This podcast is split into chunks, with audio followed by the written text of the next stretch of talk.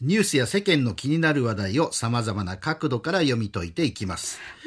とさん、ええきょ去年のですね、はい11月、神奈川県で82歳の夫が40年間介護してきた79歳の妻を車椅子ごと海に突き落として殺害する事件がありました。はいえその判決が来週18日に言い渡されるということなんですが、え今日はこの件についてということですよね、片永さん。おはようございます。はいおはようございます。どうも。えー、まあ、なんともやりきれない、えー事件なんですが、いわゆるあの、老老介護殺人事件です。はい。発生の時もまあ少し触れたんですけれども、残念ながら日本では毎年20件から30件というペースで、同じような事件が発生しています。うんいずれもあの在宅で介護する側が、介護をする側が追い詰められて手をかけてしまうというパターンで、うんもちろんどんな事情があっても人を辞めるっていうのは許されない犯罪なんですが、はい。ただ起きるたびになんとか防げなかったのかとか救えなかったのかと思うのも事実ですね。はい。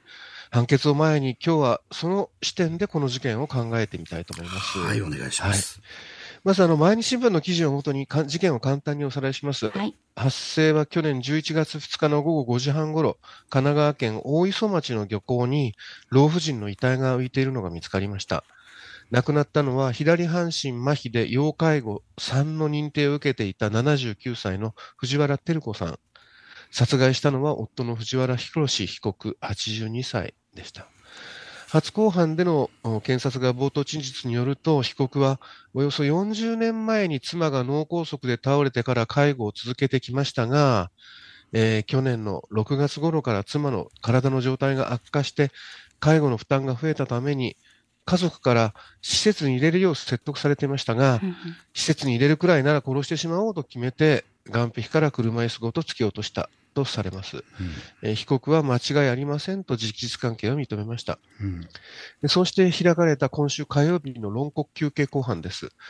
検察側は自分が介護しなきゃいけないという誤った信念に基づく自己中心的な犯行で、周囲の犯行を受け入れて、えー施設で専門職に任せるべきだったとして、懲役7年を求刑しました。えー一方、弁護側は妻の症状が急激に悪化して、自分の体調も悪くなっていた。精神的に追い詰められて正常な判断もできず、将来を悲観して無理心中を図ったものだとして、執行猶予付きの判決を求めています。うんはい、藤原被告は最終意見陳述で肩を震わせて泣きながら、最後、大きな声で、照子、申し訳ないと言って決心しました。ううんんこの事件、あの、毎日新聞横浜支局の岡部、あ、園部仁記者が追い続けていてですね、うんえー今年2月から、あー計10、11回もですね、拘置所で、えー施設、被告とお接見、まあ、会って話を聞くことですね、うんえー重ねてきました。でその内容を40年介護した妻を車椅子ごと海へ、被告が悔やむ最後の嘘というタイトルで記事にしています。うんえー少しだけご紹介しますと、はい。えっと、二人が結ばれたのは被告が26歳だった56年前です。勤めていたスーパーの同僚だったそうです。うん二人の息子にも恵まれて幸せな生活でしたが、その生活が安定したのは41年前、えー奥さんが脳梗塞で倒れてからでした。被告は仕事に追われ、家族を見ていなかった私の責任だと。これ以上辛い思いをさせないっていうふうに心に決めてスーパーを辞め、えーコンビニを経営しながら自宅での介護を選びました。息子たちが独立してからも妻のために3食を作り、えーベランダには妻の好きな花を並べて、照子さんは幸せそうだったと近所の人も言ってます。ところが去年、照子さんがついに寝たきりになって、被告自身も糖尿病が悪化して、まあ、いわゆる、下の世話とですね、うん。で自分の頻尿で眠れなくなって、はい。体重も激減したそうです。うん。で、海に飛び込んで一緒に死のうと考えるようになったのは事件の2、3ヶ月前で、決意したのは当日の朝だったと。うんで、こう言って照子さんを車に乗せました。海に行こう。息子も会いに来る。えー記事のタイトルにある被告が悔やむ最後の嘘は、息子も会いに来るって言ったことなんですね。うんはいで、後を追おうとしてできず、えー帰って経緯を連絡した息子からの通報で逮捕されました。で藤原被告は園部記者に、えー施設に入所させて二人で生き続けることが正しかったんだろう。でも、当時はとにかく混乱していた。愛する人を最後は嘘をついて殺してしまった。どんな刑になってもしっかり罪を償いたい。そしてもしいつか外に出られたら真っ先に墓参りしたい。と言って天を仰いだそうです。でそうして園部記者は責任感から介護を一人で抱え込み、助けてって言えない人たちへの支援を訴えます。日本ではその役割はケアマネージャーに求められているんですけれども、あるケアマネさんはですね、介護される人に関することだけでも仕事がいっぱいで、介護する人の異変にまで気づきにくいというう声を言っていますし、だから介護する人もですね、えー自治体にえー直接相談できるイギリスの例なんかを挙げてですね、介護される人だけでなく、介護する人への支援やサポートの充実を求めています。でこの記事、あの全文が毎日新聞デジタルで読めますので、関心のある方はぜひ読んでください。あのきっと胸に迫ると思います。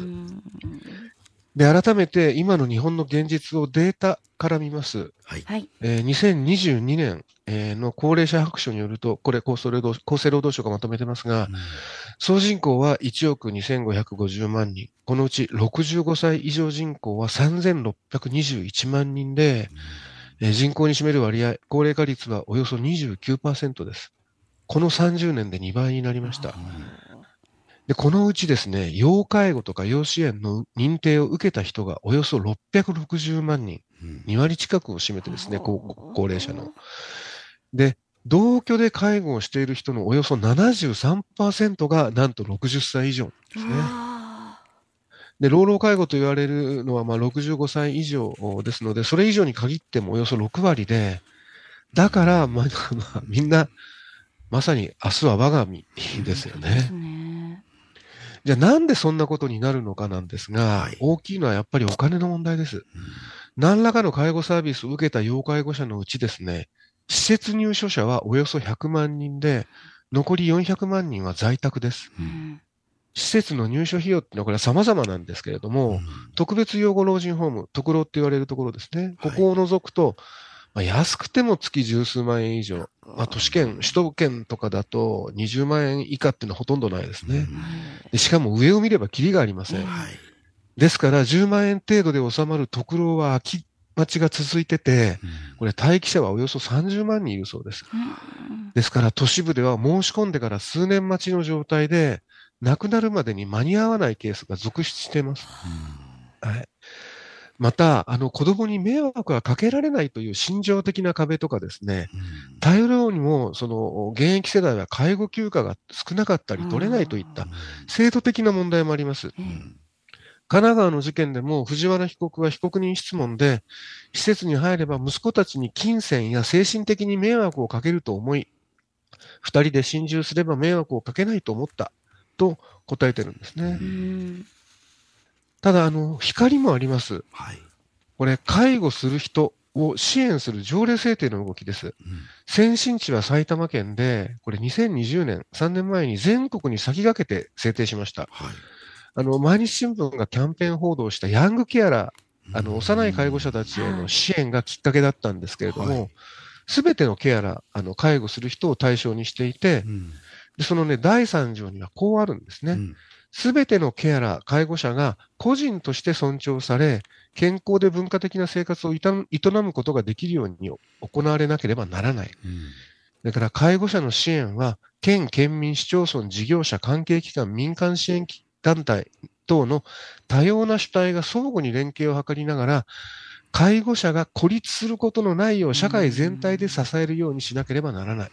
ていうふうにあるんですね。うん。で、さらに、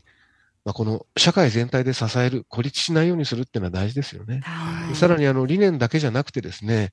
支援に関する施策を総合的かつ計画的に推進するための計画を作るっていうふうに定めていて、そのために必要な予算や、えー体制の実現にも努めるというふうにしてるんですね。うん実は同様の条例制定はその後ですね、北海道や茨城、鳥取各県など、えー18の県や市で相次いでてですね、うん。九州では長崎県が去年の10月に、えー条例を交付してます。あの、理念先行で効果を疑問視する声もあるんですけれどもうん、少なくともですね、介護する人もこれ支援が必要なんだと、見守るべき人なんだっていう意識が、その、県民に、市民に広まって、うん。で、誰より当人がですよ、はい。辛い時は頼っていいんだう。ん行政や人を頼っていいんだと思えるようになることが大切ですよね。うん繰り返される悲劇を防ぐために、多くの自治体が介護者支援に乗り出す、まあ、こういう条例制定も含めて、えー乗り出すことを望みますし、うんそのイギリスやオーストラリアなどではですね、すでに国レベルで法整備もされてて、はい介護者への支援金の給付とかですね、カウンセリングとかのサービスがもう提供されてるんですね。うんだから、その、お先進国でもずば抜けた高齢化率を考えると、うん。日本こそ充実すべきサービスだとうん。私は思いますいやよ。そうですよね。はい。であの、最後に、その、お事件報道っていうのは基本的に被害者に寄り添うものなんですが、はい。今回の事件では多くのメディアがなぜ防げなかったのかっていう、その、痛みを抱いてですね、その視点から、えー報じてました。はい。毎日新聞だけじゃなくていろんなメディアがそうでした。で、判決は週明けの18日ですけれども、まあ、これ裁判員裁判なので、はい裁判員の皆さんがどのような判断をされて、うんそしてそれがどのようにまた報じられるのか、えー私また注目したいなというふうに思っています。うんはい本当ですね。この判決がまたその世論とかはい動かして、そして国を動かしてっていう動きになっていくことをね、望みますよね。ね。はい。ということで、えー今日は、あーえー来週18日判決が出されます、えー老老殺人の、えーまあ、ことについてお話を伺いました。えー元サンデー毎日編集長、片永修一郎さんでした。どうもありがとうございました。ありがとうございましたはい、どうもありがとうございました。